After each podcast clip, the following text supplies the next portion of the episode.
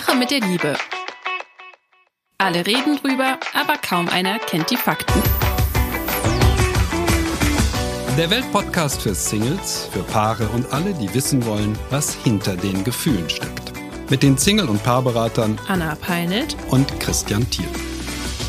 Herzlich willkommen zurück zu einer neuen Folge Die Sache mit der Liebe von Christian und Anna. Und ähm, ja, wir haben gerade drüber gesprochen, wie leiten wir in diese Folge ein. Und Christian hat den großen Elefanten genannt. Wir Danke, sprechen heute über den sagen. großen Elefanten. Christian, ähm, erzähl doch mal, was ist denn der große Elefant? Der gibt's im Deutschen gar nicht, oder? Aber im Amer- Amerikanischen kenne ich das so. The Elephant in the Room. Also da ist ein riesen, riesengroßer Elefant im Raum. Alle laufen drumherum und es ist auch ziemlich anstrengend, immer drumherum zu laufen. Aber keiner sagt, oh du, da ist ein Elefant bei uns im Wohnzimmer. Also keiner erwähnt es. Was ist eigentlich in Partnerschaften der riesengroße Elefant? Ich lüfte das Geheimnis jetzt einfach mal. Es ist die Kritik. Christian, du hast so schön gesagt, das ist so das Problem in Partnerschaften. Wir wollen aber, bevor hier alle Singles wegschalten, noch kurz gesagt haben, das ist auch eine interessante Folge für Singles. Denn nicht nur, weil man bei uns ja ganz viel über potenziell folgende ähm, bevorstehende Partnerschaften lernt, sondern auch, ähm, weil Kritik auch bei der Partnersuche eine große Rolle spielt teilweise und uns auch hier ein Hindernis sein kann. Ja, welche Fragen klären wir heute zu diesem Elefanten zur Kritik? Ähm, was ist Kritik überhaupt? Ja, äh, viele Menschen sind sich gar nicht bewusst, ist das jetzt Kritik oder nur ein gut gemeinter Ratschlag? Warum kritisieren wir? Was macht Kritik mit uns und was macht das mit unserem Partner und auch mit unserer Partnersuche? Und ähm, deshalb dieses Thema gibt sehr, sehr viel her.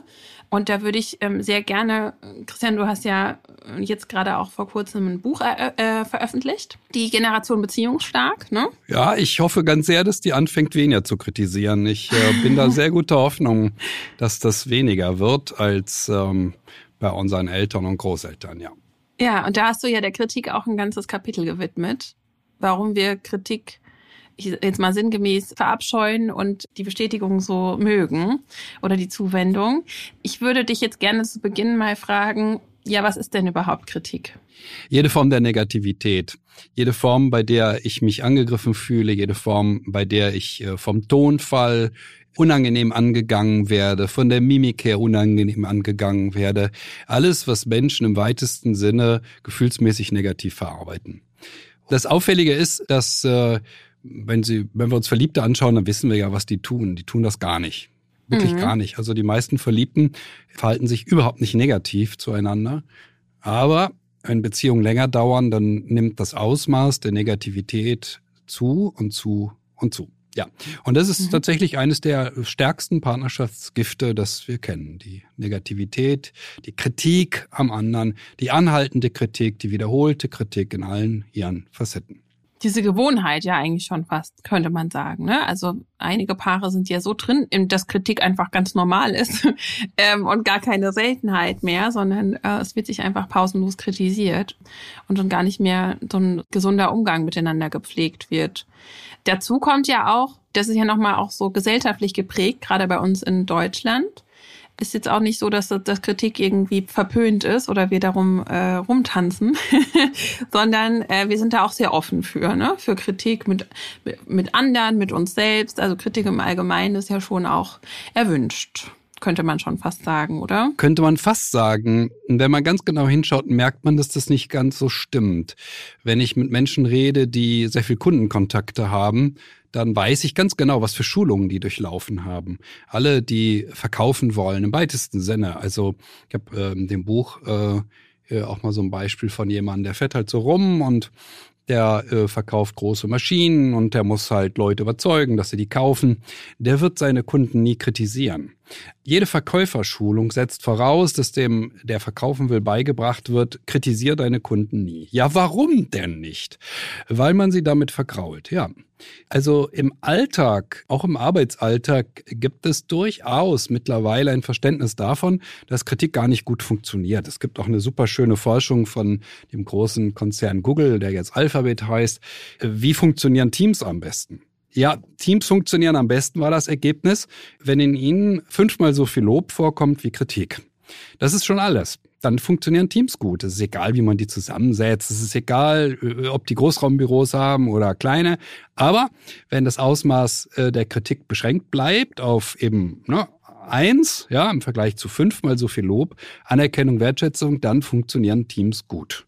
Das ist ja spannend das bestätigt ja diese ähm, Erkenntnis, die du im Buch auch teilst. Ähm, wir müssen in unseren Beziehungen schauen, dass wir, dass die, die, ähm, ja, die positive Säule fünfmal stärker ist als die negative. Da können wir ja später auch nochmal drüber sprechen.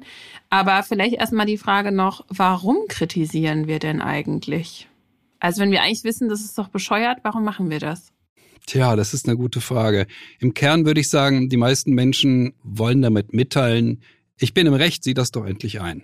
Mhm. Das ist das, was die meisten rüberbringen wollen und nicht rüberbringen wollen, ach du, pass mal auf, äh, das stört mich ziemlich, können wir das nicht anders machen, sondern ähm, es ist so eine Frage des Rechthabens. Und wenn wir bei dem Recht haben sind, dann sind wir gerade nicht bei Liebe. Das ist schon mal klar. Das ist kein liebevolles äh, Miteinander, sondern da geht es wirklich darum, sich durchzusetzen und relativ gedankenlos auch äh, mit dem anderen umzugehen. Wir leben schon in einer sehr kritischen Kultur. Die Amerikaner sind da ein bisschen weiter als wir und verstehen das besser, dass ein etwas äh, positiverer Umgang miteinander besser funktioniert als äh, pausenlose Kritik. Mhm. Und wie du schon gesagt hast, wenn wir da im Wetteifer sind mit der Kritik, wer recht hat, dann sind wir ja im Wettbewerb und gar nicht in der Kooperation, in, ähm, auf die es ja auch ankommt in, in einer guten Partnerschaft. Ich würde noch ergänzen und sagen, wir kritisieren auch vor allem dann, wenn es uns selbst nicht gut geht. Und wenn wir immer in die Frage reinkommen, was Menschen leider in Partnerschaften tendenziell irgendwann machen, was kann ich denn bekommen? Was, what's in it for me? Ja, denn am Anfang sind wir ja davon noch weiter entfernt. Da fällt es uns ja total leicht, Dinge für den anderen zu tun, mit der Absicht, ihn glücklich zu machen. Und wir überlegen uns Überraschungen, kaufen Geschenke, machen Komplimente und so weiter, ohne zu überlegen, was bekomme ich im Gegenzug dafür, sondern ich will den anderen auch einfach glücklich machen. Und wir bewundern ähm, unser Gegenüber für fast alles, was er tut und auch für seine Andersartigkeit. Und dann ändert sich das und dann ähm, stößt uns das ganz böse auf. Und ja, ich würde tatsächlich auch sagen, wir kritisieren, weil wir unzufrieden mit uns werden, mit dem Leben sind, projizieren das auf den Partner, weil wir dann uns erhoffen, dass der Partner, weil ich würde sagen, die Liebe ist ja eigentlich wirklich, das kann eine große Glücksquelle sein, wenn man das richtig macht.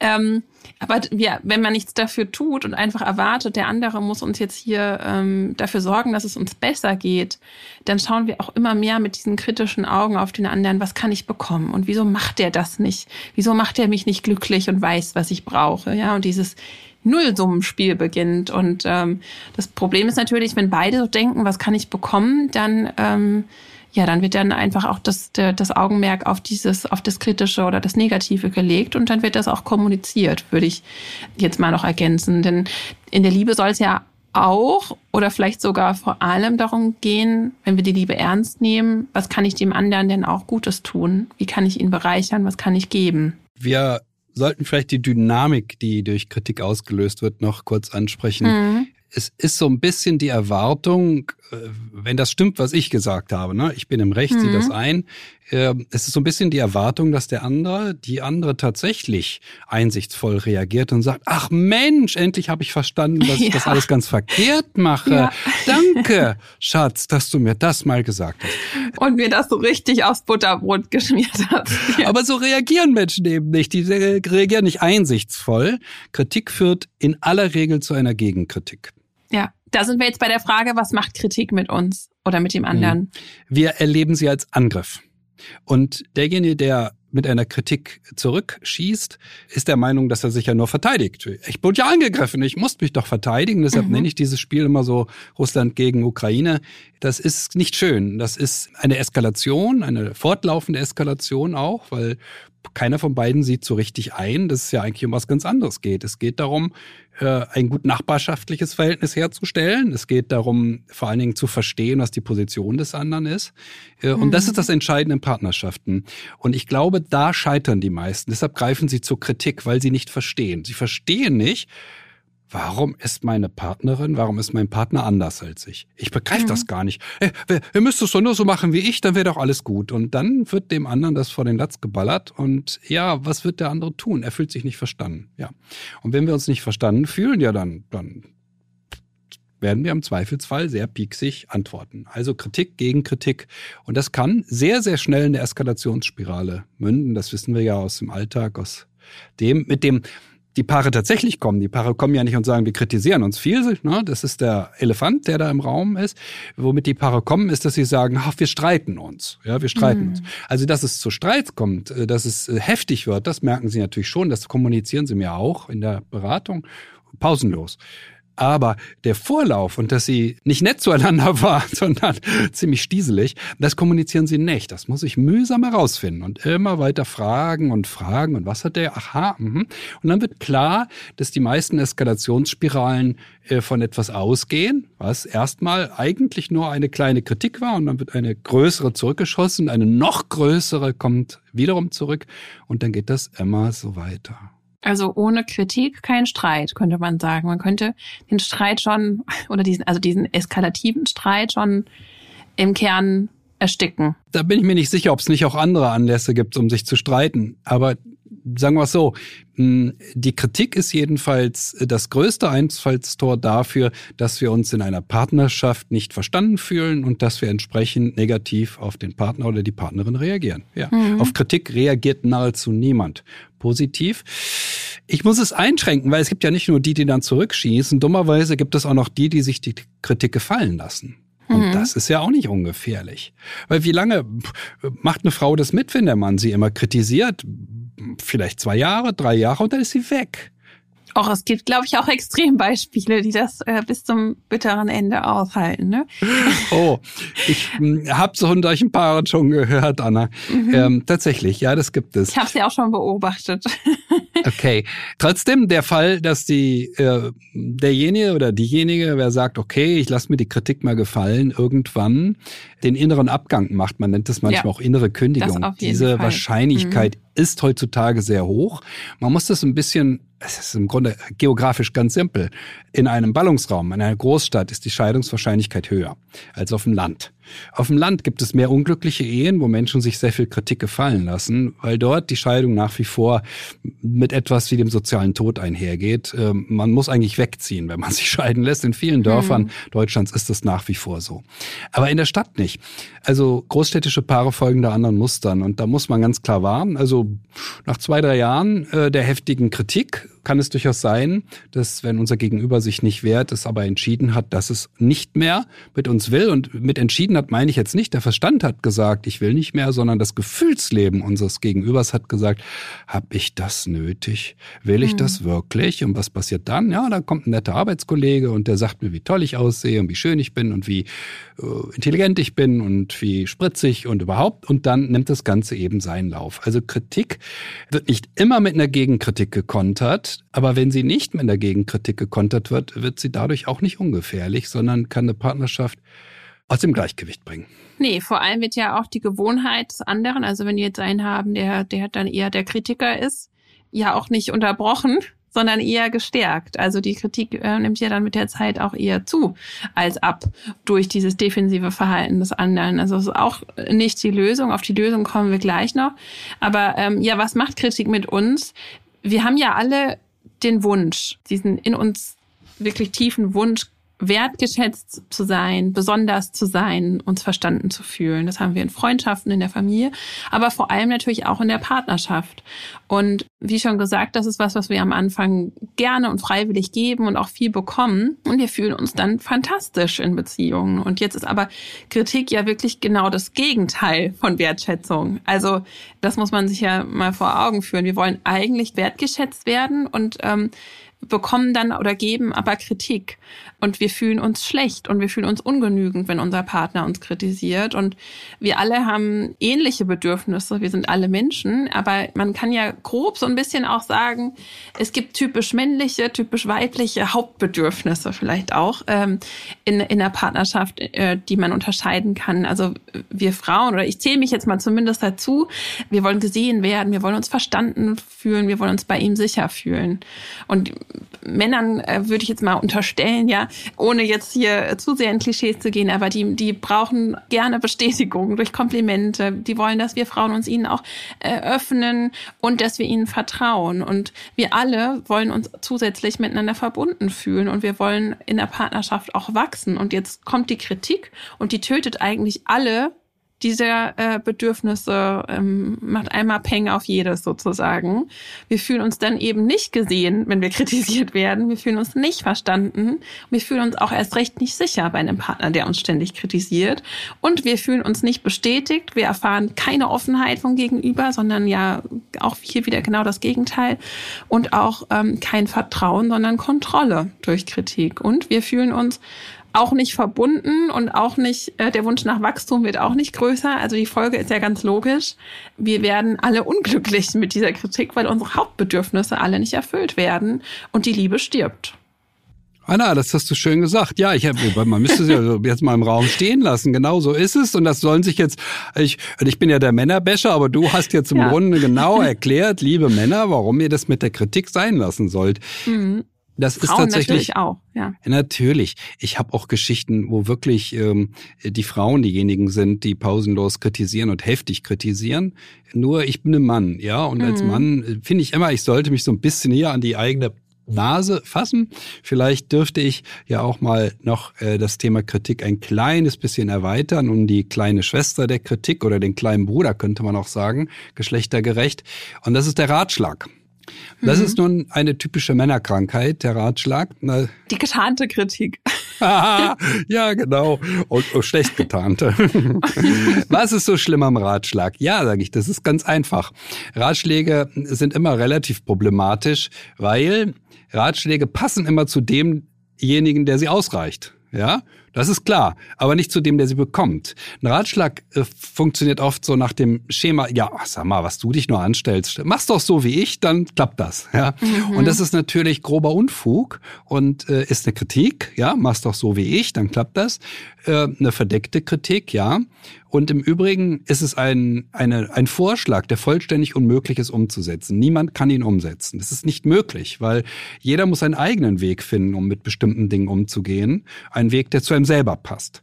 Und äh, auch Männer äh, reagieren natürlich absolut allergisch auf äh, Ratschläge, gar keine mhm. Frage. Aber das ist ein Punkt, wo es in meinen Augen eine große Geschlechterdifferenz gibt. Männer sind der Meinung, das sei absolut hilfreich, wenn sie Ratschläge ausreichen. Dabei wollen wir uns doch nur verstanden fühlen.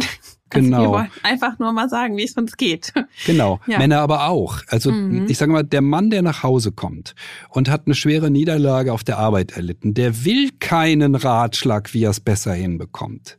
Mhm. Und die Frau weiß das in aller Regel. Und es gibt wenige Frauen, die jetzt den Fehler machen, ihm zu sagen, wie er es besser hinbekommt. Ganz wenige.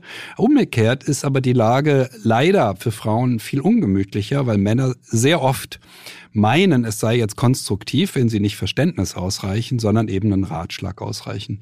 Hm, ich kann nur alle Frauen ermuntern, äh, ihre Männer davon abzuhalten. Ich habe selber eine Frau, die das gut kann, die hat mich auch immer abgehalten von Ratschlägen.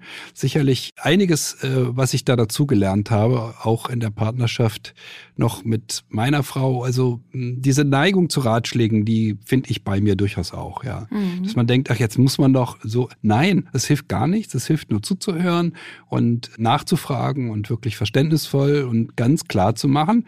Also, wenn der andere nach Hause kommt und hat eine schwere Niederlage erlitten, dann möchte er eigentlich nur Rückhalt haben, sonst nichts. Ja. Und da fasse ich mir jetzt als Frau dann auch nochmal an die Nase. Und jetzt muss ich jetzt, weil, weil, weil wir ja immer noch keine Videoübertragung haben, ja, Anna hat sich wirklich an die Nase gefasst. Ja, du hast dir die Nase vorhin sogar zugehalten. ja, äh, wir sehen uns ja hier immer über äh, über Bildschirme. Ja, ähm, ja also Lass du fasst dich auch in die Nase. Nase fassen. Genau, also ich kenne ja dieses äh, Thema und äh, mich macht das auch, wie man so schön sagt, Fuchsteufelswild, wenn ich eigentlich mich nur verbinden will durch das, was ich sage, was mich beschäftigt und dann kommt ein Ratschlag und dann kann man ja einfach vorneweg sagen, ich brauche jetzt keinen Ratschlag. Ich, brauch, ich möchte, dass du mir zuhörst, ja. Und da einfach auch das einfordern, ähm, wenn die, wenn das einfach so eine Gewohnheit ist, ähm, dass dann ein Ratschlag kommt, weil der ist ja, ich würde gar nicht mal unterstellen, dass das so böse gemeint ist, ja, weil ich glaube, ein Ratschlag, da steckt zwar das Wort Schlag drin, das heißt, das sagt man ja auch so oft, aber das ist nicht unbedingt ein Schlag, ein ausgeholter Schlag, sondern das ist wahrscheinlich durchaus eine ernst gemeinte Lösungs, ja. Aber es hilft halt nicht, wie, wie du so schon so schön gesagt hast. Und wir fühlen uns dadurch nicht besser. Es sei denn, man fragt natürlich jetzt, ähm, wie kann ich den Nagel besser in die Wand schlagen? Ähm, aber das ist auch einfach was anderes. Ja. Ja. Nun muss man dazu sagen, es gibt an dem Punkt wirklich keinen Geschlechterunterschied. Alle ja, Männer wie Frauen fühlen sich nicht besser, wenn sie mhm. einen Ratschlag bekommen. Und ich würde es schwören, Männer fühlen sich noch schlimmer. Ja, weil es halt versteckte Kritik ist, ne? Nee, das will der Mann nicht. Der hat eine mhm. Niederlage, der möchte nur Rückhalt und die meisten Männer bekommen Rückhalt in so einer Situation, aber die Frauen mhm. bekommen es nicht. Das beschäftigt mich und deshalb habe ich noch eine Strategie für alle Männer, die tatsächlich zu sehr zum Ratschlag neigen und bisher noch nicht auf die Idee gekommen sind, dass das auch eine Kritik sein könnte. Und zwar rate ich denen zu folgendem Vorgehen. Ich sage, passen Sie mal auf. Wenn Ihre Frau nach Hause kommt und hatte Stress auf Arbeit, dann braucht die jetzt zunächst einmal nur Ihre Unterstützung. Nur, ausschließlich. Mhm. Sie reichen ihr keinen Rat aus. Das heißt nicht, dass Sie das nicht später noch machen dürfen. Aber Sie dürfen es nur in folgender Variante. Also so zwei, drei Stunden später gehen Sie nochmal zu Ihrer Frau, also Sie haben sie nur getröstet, ihr zugehört und gesagt, oh Mensch, das ist ja ein Ding, ja? So, zwei, drei Stunden später gehen Sie nochmal hin oder am nächsten Tag und sagen, sag mal, Schatz, ich habe da eine Idee wegen deinem Konflikt da mit der Kollegin.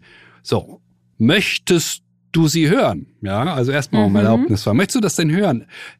Und es ist kein Ratschlag, sondern es ist eine Idee, also vorsichtiger, viel vorsichtiger. Mhm. Denn mehr als eine Idee kann es nicht sein. Alles andere ist nicht realistisch. Wir kennen die Situation unseres Gegenübers nicht gut genug, um einen Rat austeilen zu können. Wir, wir können nur eine auch Idee. nicht, was er fühlt oder hm. sie fühlt. Wir hm. können nur eine Idee. Eine Idee, ja. Ich habe eine Idee. Möchtest du sie hören? Und möchtest du sie hören, ist das wirklich dann die allervorsichtigste Variante. Und dann sagt die Frau vielleicht, ja, gut, okay. Und dann dann, dann, dann kann er seinen Punkt anbringen, den er schon seit Stunden anbringen wollte, weil er vergangen. Dann darf er es machen, aber nicht vorher. Der erste Schritt muss immer verständnisvoll sein und einfühlsam und auch Mensch, oh, das ist ja blöd und neugierig vor allen Dingen. Also eher Fragen stellen. Wie war denn das mit der, ach so, oh Mensch, auch das ist ja ein Ding. Und also wirklich eher das empathische Moment und nicht dieses, ach, das ist doch ganz einfach. So und so hättest du das lösen können. Es mhm. ist nicht einfach, sonst hätte nämlich nämlich die Frau es gelöst. Ja, liebe Männer, so, jetzt mhm. ist mein Job als Männerbecher wieder beendet. Aber ganz toll, was du gesagt hast. Ich finde, die kleine, ich, man kann sagen, der kleine Bruder äh, der Kritik äh, ist fast noch häufiger dass die Kritik eben getarnt ist als guter Ratschlag. Und wenn, wenn dann jemand auf einen Ratschlag negativ reagiert und den ich hören will, dann kriegt er ja noch einen übergeholfen. Ach, was du dich immer hast, ich mein's doch nur gut. Gut gemeint ist nicht gut gemacht. Überhaupt nicht. Mhm. Gut gemacht ist, wenn wir dem anderen den Rücken stärken. Ja, weil dann sinkt sein Stresspegel. Und wenn wir ihm nicht den Rücken stärken, dann steigt sein Stresspegel. Das ist das Problem.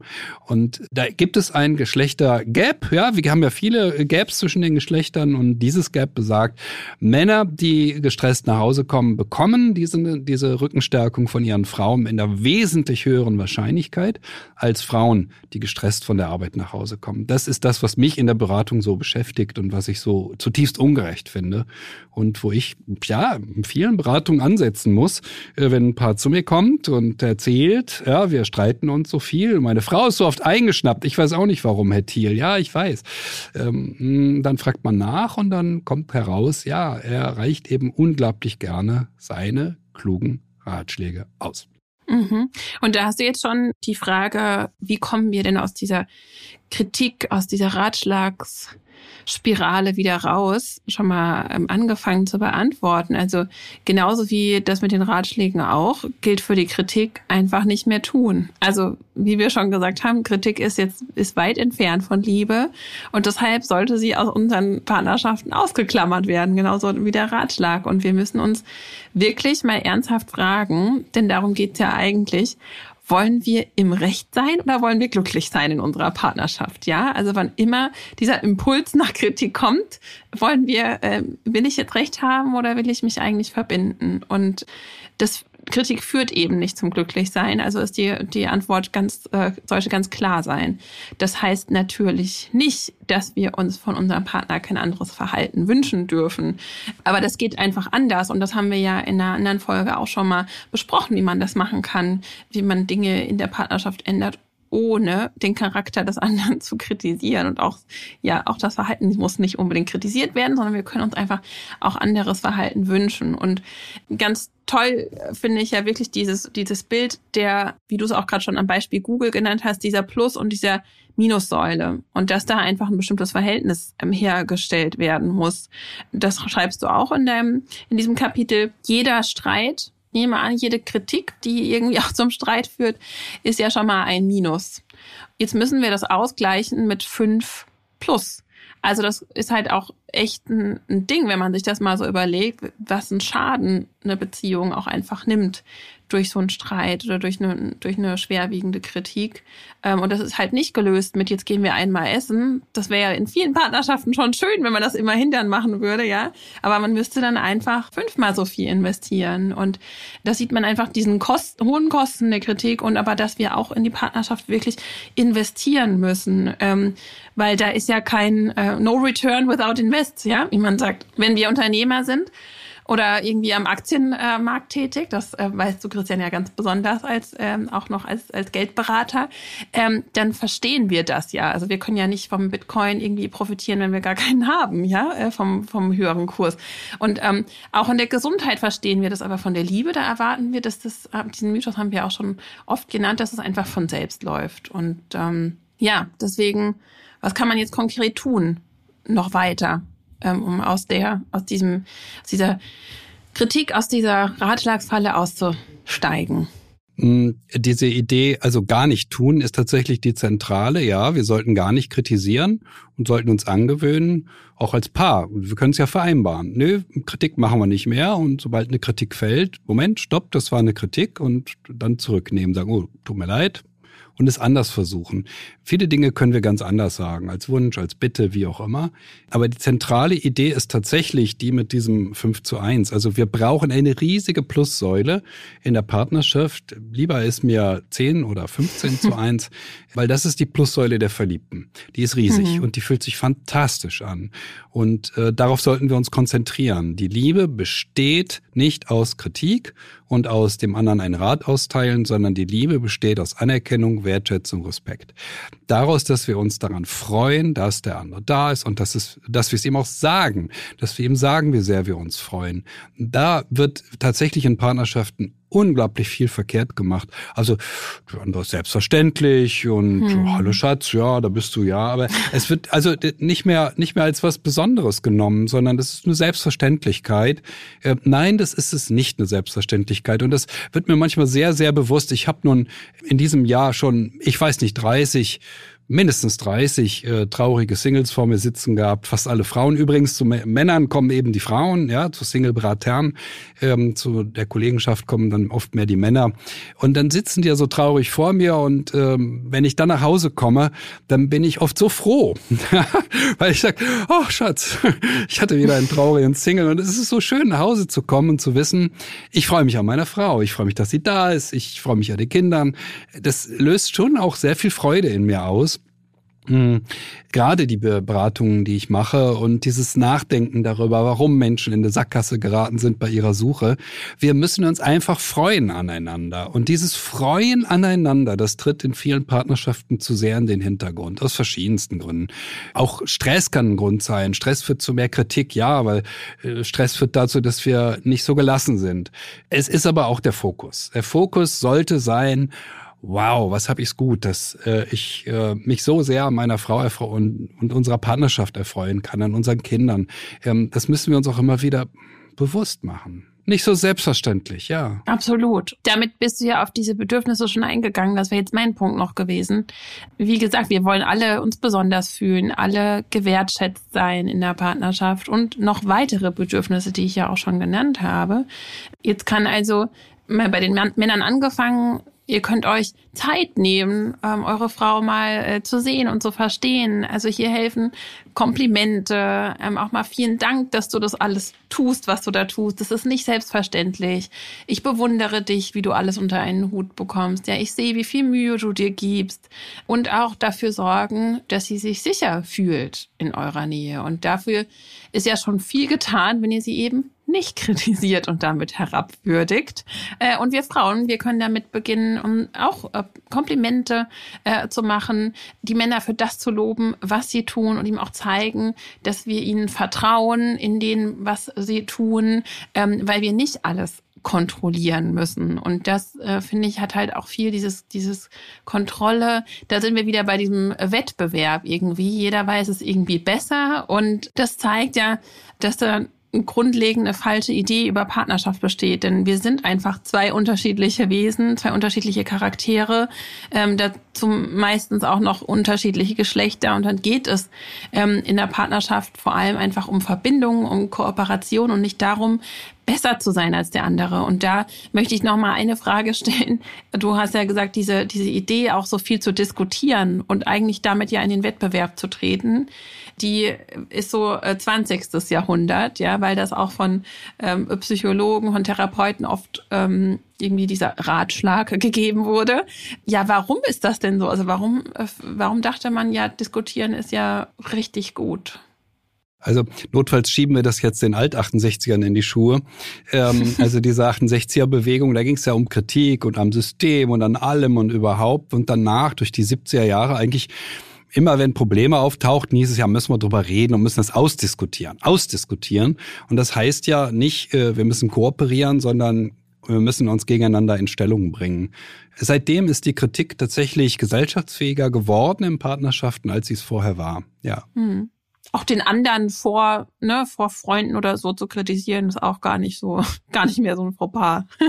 ja das hat ein bisschen gedauert, bis die Forschungslage klar war und zu dem Ergebnis kam, uh, aha, uh, in Partnerschaften, in denen viel kritisiert wird, gibt es eine hohe äh, Wahrscheinlichkeit von Unzufriedenheit und von Trennung. Mm, das führt nicht zu Zufriedenheit, wenn wir äh, sehr viel kritisieren. Das hat auch folgenden Hintergrund, weil ich habe ja gesagt, die Kritik führt schnell zu einer Gegenkritik. Das heißt, es führt wirklich zu einem Gegeneinander. Und bei einem Gegeneinander wird der andere nicht kooperativer. Er ist nicht jetzt mehr bereit, auf unser, unseren Wunsch einzugehen. Kooperation sieht anders aus. Und das ist deutlich mehr Positivität, Wertschätzung für das, was der andere leistet. Du hast das sehr schön gesagt, ja, was diese Selbstverständlichkeit angeht, was äh, wir alle mh, hm, also jedenfalls, so, sobald wir Kinder haben, leisten wir Unglaubliches, sage ich immer. Ja. Das ist wirklich unglaublich, was Paare da leisten. Und wenn die dann anfangen, sich zu kritisieren, dann ist das so unangemessen, so unglaublich unangemessen. Und das wird auch so erlebt. Also lieber nicht. Lieber darauf ja. achten, wie toll das ist, ähm, dass wir uns haben und wie fantastisch die Leistungen sind, die wir da gemeinsam erbringen. Und das müssen wir immer wieder sagen, ja. Wenn mhm. wir es nicht tun, wenn wir zur Kritik greifen, gibt es noch einen Punkt, aber dafür bin ich ja immer zuständig, das deutlich zu sagen. Ein Punkt, der leidet, und das ist die Sexualität. Mhm. Ich habe ja nun die kritisierenden Männer so sehr mal wieder betont, weil ich nun mal ein Mann bin. Aber wenn ich in der Beratung darauf achte, wenn Frauen die Kritikerinnen sind, gibt es einen ganz bekannten Effekt davon. Frauen, die sehr viel kritisieren, haben Männer, die keinen Sex mehr wollen. Mhm. Die Männer verstehen das auch gar nicht, warum sie ihre Frauen nicht mehr begehren, weil das äh, Bild des Mannes sieht ja, äh, also sieht ja vor, dass er seine Frau immer begehrte. Man will ja immer Sex ja, angeblich. Aber in den Partnerschaften, in denen die Männer die Sexualität komplett verweigern, findet sich äh, in der Beratung wieder und wieder, dass die Frauen eben unmäßig kritisieren. Da reicht also ein Bild, das äh, aufgehangen ein bisschen schief hängt und sie rastet aus und brüllt ihn an. Ähm, ja, das heißt ja nichts anderes als, diese Frau ist, ähm, wie soll ich sagen, sie ist der Meinung, dass sie das Recht zu Wutaffekten äh, hat wegen Kleinigkeiten, schwierige Kindheit und so weiter. Kann man alles anführen, aber das hilft ja nichts. Also Kritik ist einer der Hauptpunkte, der dazu führt, dass die Sexualität bei Paaren seltener wird. Mhm. Wir hatten da so einen Neujahrsvorsatz, ne? Ja. Ja, eine Woche jeden Tag Sex. Ja, das, das muss man füllen, wenn man sowas will. Wenn man wirklich ja. jede Woche. Da kann man nicht nebenbei kritisieren. Das, das ist schwierig. Nein, überhaupt nicht. Man muss sich jeden Tag überlegen, wie man besonders nett zueinander ja. ist. Deshalb fand ich ja, ja, deshalb fand ich das ja so eine gute Idee, das zumindest mal zu versuchen, zu gucken, mhm. ah, was müssten wir denn tun, damit es dazu kommt. Wir müssen viel positiver zueinander sein. Wir ja. müssen auch wirklich die Kritik ähm, außen vor lassen, ja. Ja, wir haben jetzt also wirklich sehr eindrücklich gezeigt, äh, warum Kritik so giftig ist für Partnerschaften. Und wichtig ist es auch, finde ich, Kritik auch aus der Beziehung zu sich selbst zu entfernen, ja. Denn ich jetzt zum Beispiel, ich spreche jetzt mal aus meiner eigenen Erfahrung, ich hatte auch ein großes Thema mit Selbstkritik und war mit mir selbst immer sehr kritisch und deshalb auch viel im Stress und unter Druck. Und diesen Druck und den Stress habe ich auch an meinen Partner weitergegeben, ja. Also ich musste also auch erstmal lernen, mit mir selbst liebevoller umzugehen und geduldiger mit mir zu sein.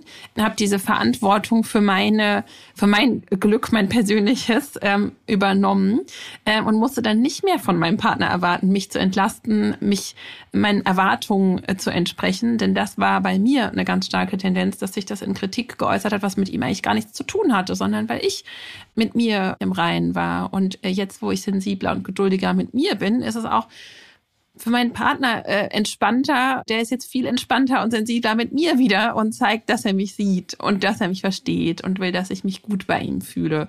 Also man kann auch immer äh, bei sich selbst ansetzen und nicht nur um was im Außen zu verändern, sondern einfach auch zu sagen, okay, auch Kritik ist so schädlich und deshalb auch mit mir selbst. Und es geht also wie immer auch wirklich darum, bei sich anzusetzen, bei allen Themen. Ich bin ja immer so die, die sagt, okay, Mindset ist auch einfach wirklich wichtig.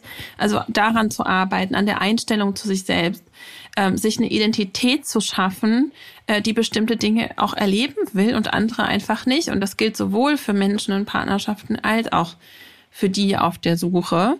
Das ist ja das Thema, was wir jetzt noch kurz an schneiden wollen, die Kritik auf der Partnersuche. Und da sehe ich auch immer wieder, das ist wirklich äh, ein sehr beliebtes Thema, denn äh, meine Klientenschaft, die ist entweder zu Beginn äh, der Zusammenarbeit zumindest entweder sehr selbstkritisch, ja, und ähm, dadurch wird dann keine echte Verbindung zugelassen, oder es wird halt gedacht, der Partner kann mich jetzt endlich aus meinem Leid befreien und dann geht's mir besser und äh, sind dann äh, daher auch sehr kritisch dem anderen gegenüber, was er alles zu leisten hat und was man alles braucht und äh, und so weiter und so fort. Und äh, manchmal trifft auch sogar beides zu, dann ist es halt noch mal ein bisschen schwieriger. Aber mit dieser Einstellung, da kann man keine bereichernde Partnerschaft führen. Da kann nichts Bereicherndes entstehen und man kann auch nichts Bereicherndes finden, weil eine echte Verbindung nicht entstehen kann, weil sie nicht zugelassen wird von der einen oder anderen Seite einfach.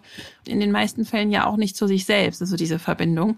Und wenn wir das ändern, also wenn wir sagen, wir nehmen die Kritik da mal raus, das heißt ja nicht, dass wir keine Ansprüche haben dürfen, das sind ja zwei verschiedene Paar Schuhe, dann können wir auch beim Dating die Verbindung viel besser zulassen. Wir kommen da auch mehr mit so einem Blick der Fülle rein, sage ich jetzt mal, ja, und der Interesse am anderen und nicht mehr aus diesem Mangel heraus, so was kann ich jetzt noch finden, was mir nicht gefällt, ähm, ohne dabei aber naiv zu sein. Also wie gesagt, Ansprüche darf man schon haben und dann können wir auch wirklich schauen, passt das zu mir? Sind wir beide ähnlich toll, ähnlich wunderbar?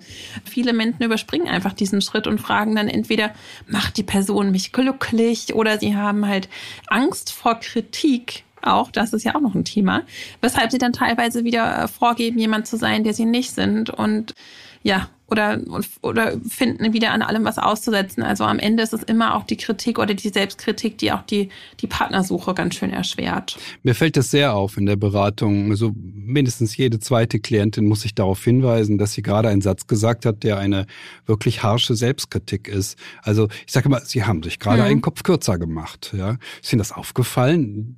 Das ist so eine Gewohnheit, das merken die schon gar nicht. Also ich muss Ihnen das dann spiegeln und sagen, wie erschrocken ich darüber bin und dass ich Sie sehr bitten würde, ähm, das sein zu lassen. Und dann gucken Sie ganz erstaunt erstmal, ja. Ja, das spielt bei der Partnersuche eine große Rolle. Das ist jetzt heute nicht unser Hauptthema, aber wer das äh, unbedingt vertiefen will, der ist vielleicht ganz gut aufgehoben in dem Single-Workshop. Ich habe äh, endlich, endlich, endlich mal wieder einen richtigen großen Single-Workshop in München. Wir haben ja eine ganz große Zuhörerschaft in München. Und am 27. März gibt es bei der evangelischen Stadtakademie, Stadt Stadtakademie, schwieriges Wort, gibt es bei der Evangelischen Stadtakademie ähm, einen Workshop, Suche einen für immer und ewig. Ich freue mich schon ganz sehr, weil ich jetzt seit zweieinhalb Jahren ähm, nur noch ganz kleine Workshops machen kann mit überschaubarem Publikum und ich freue mich drauf. Also wer Single ist, wer meint, die Partnersuche braucht noch einen Schubs, und weniger Kritik bei der Suche oder weniger Selbstkritik, der ist herzlich eingeladen am 27. März. Die Anmeldung läuft über ähm, die Evangelische Stadtakademie selber und nicht über mich. Also einfach dort sich melden und anmelden.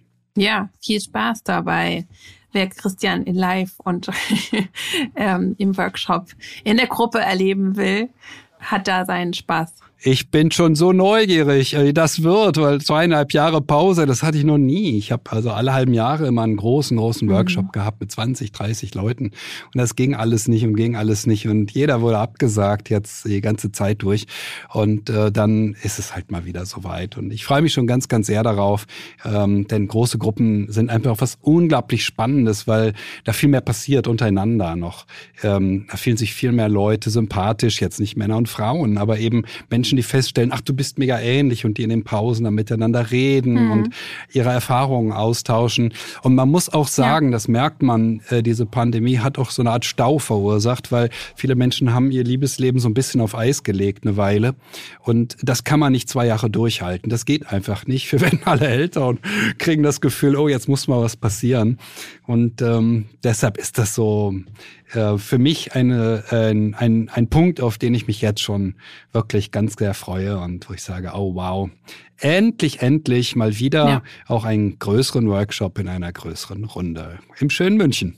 Sehr schön. Und das ist ja wirklich was, was auch äh, zum Thema Selbstkritik da gut helfen kann. Denn das habe ich die Erfahrung auch. Ich arbeite ja im Einzelcoaching und nebenbei gibt es immer auch eine Gruppensession wöchentlich und da sind, sind wir dann mit vielen zusammen und das ist immer schön für die Leute zu sehen, ich bin ja gar nicht alleine mit meinem Thema. Also deswegen wäre das auch nochmal live. Dann haben wir in so einer großen ähm, Gruppe und zu sehen, ich bin kein Alien, äh, meine Themen sind genau, alle genau.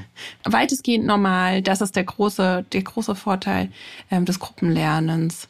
Abschließend will ich nochmal wirklich laut rufen, keine Kritik, weder auf, weder in der Partnerschaft, weder mit uns selbst, noch auf der Suche. Kritik ist einfach, diesen Elefanten schmeißen wir jetzt mal aus dem Raum und äh, suchen andere Wege. Dafür haben wir schon einige genannt. Und weil das Thema Kritik einfach so viel hergibt, haben wir uns für die nächste Folge überlegt, wollen wir nochmal eine Ebene äh, tiefer oder höher oder je nachdem, wie man es nennt, nennen will, ähm, einsteigen und sagen äh, und, und der Frage nachgehen, die von einem Hörer kam, ein Mann, wir hatten ja äh, Männer aufgerufen, uns äh, zu kontaktieren. Wir freuen uns, das hat funktioniert. Zum Thema Kritik in der Sexualität oder sexuelle Kritik. Das heißt, es wird einfach nochmal intensiver besprochen, was macht denn die Kritik auf dieser Ebene mit uns und äh, wie kommt man da denn wieder raus. Und das wird also sehr spannend und ähm, bis dahin wünschen wir euch eine gute Zeit, gute zwei Wochen, in denen ihr jetzt bitte keine Kritik mehr anwendet. Nie wieder, nie wieder. Und im besten Fall auch keine Ratschläge. Das hätten wir eigentlich auch noch in die Vorsätze für 2022 einbauen können. Aber es ist ja nie zu spät. Genau. Es ist ja immer noch im ersten Quartal. Bis dahin, wie immer, alles Liebe. Bis dahin.